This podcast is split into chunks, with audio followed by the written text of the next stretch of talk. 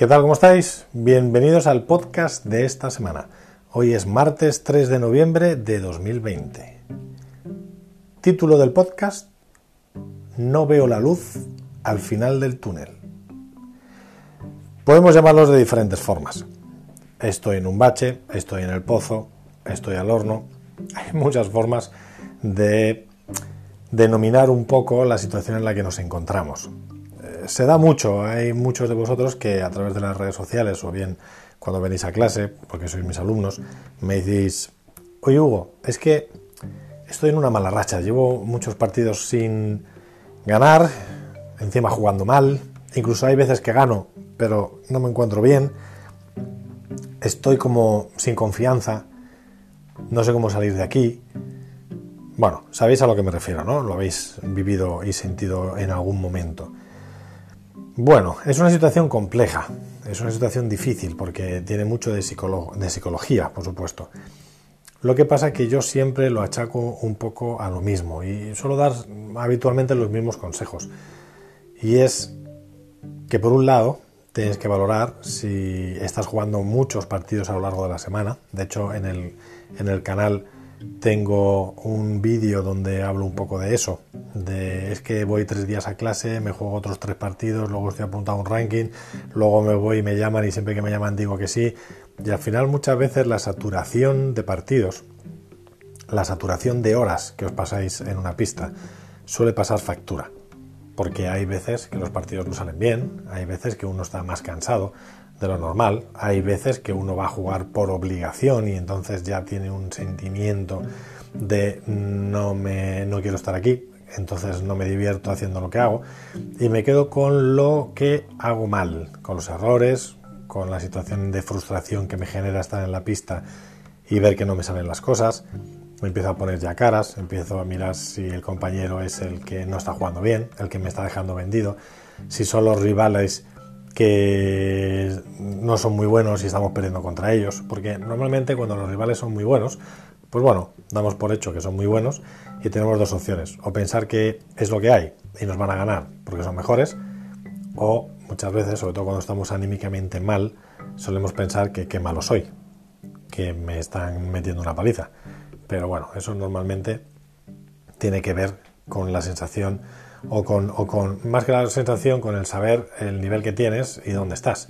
Entonces, si eres consciente del nivel que tienes, pues cuando juegas con alguien que juega más, pues no tiene más lectura que saber y reconocer que los rivales juegan más y que por eso estás perdiendo. Pero, ¿cómo podemos salir de esa situación en la que estamos desanimados? Incluso se os ha pasado por la cabeza el dejar de jugar durante un tiempo. Bueno, yo normalmente aquí suelo recomendaros lo siguiente. Por un lado, que penséis y valoréis el tiempo que a la semana le estáis dedicando al pádel, porque a lo mejor es mucho y lleváis demasiado tiempo así. Y como decía al principio, las cosas pesan y en este caso puede que sea lo que esté ocurriendo, que ya estéis en una fase en la que necesitáis descansar un poquito de pádel. ¿Eso quiere decir que dejéis por completo el pádel? Bueno, hay a quien le viene bien y el dejar de jugar al pádel durante una semanita o dos le viene muy bien, le genera otra vez esa motivación y esas ganas de poder jugar un partido y eso es lo que hay que conseguir, que cada vez que penséis en pádel os apetezca. Y luego la otra es poder jugar partidos a lo mejor con niveles eh, pues un poquito más intermedios, que sean como vosotros incluso un poquito menos, porque así pues bueno podéis de alguna manera eh, practicar más cosas, eh, no os vais a sentir tan desbordados por el nivel de los rivales. Pero esto a veces me decís que bueno, que jugar con gente que juega menos incluso a veces os viene peor, porque no sabéis cómo jugar con gente que juega peor. Entonces, bueno, esta opción igual la podemos cambiar por esta otra, que es la de jugar con amigos vuestros, con amigos con los que el resultado da igual. Sabéis que lo vais a pasar bien, os vais a echar unas risas, después, que es lo que tiene el pádel, pues os vais a tomar algo ahí en el club. Y eso es un poco lo que tenéis que buscar. Sensaciones, situaciones que os generen buena onda, que os generen el pensar en positivo, eh, que os alegre, pensar en voy a jugar al pádel, ah, pero es que voy a jugar con, con mis amigos de toda la vida, joder, qué divertido, qué partidos más chulos salen. Eso es lo que tenéis que conseguir, porque si cada vez que penséis en pádel el pensamiento es negativo, entonces es que habéis llegado a una situación en la que estáis un poquito saturados de pádel. Tenéis que conseguir llevarlo al otro extremo, a que cada vez que penséis en pádel os entre un poquito de motivación y digáis, es que quiero que llegue ya el día del partido, porque tengo una ganas de jugar.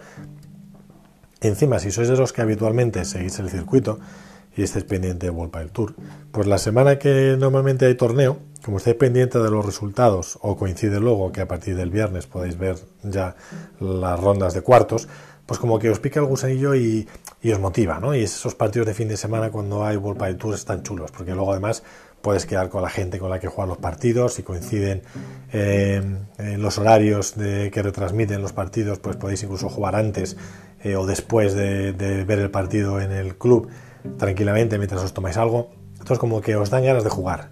Eso es lo que hay que conseguir cuando no veis esa luz al final del túnel.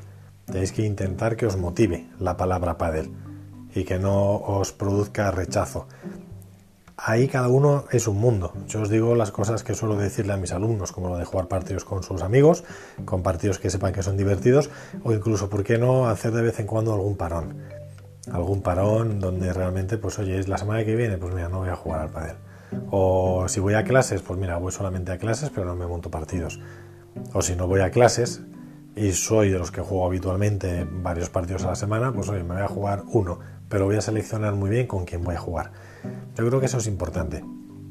Para que siempre que vosotros, como os decía antes, penséis en la palabra paddle, tengáis una sensación de ansiedad por querer jugar, porque os apetece, porque os encanta este deporte. Si no es así, entonces eh, tenéis que valorar un poquito los aspectos que hemos estado viendo, ¿vale? Así que nada, sobre todo animaros, porque de estos túneles, de estos túneles eh, se sale, se sale siempre, pero tenéis que encontrar aquello que os motive para salir.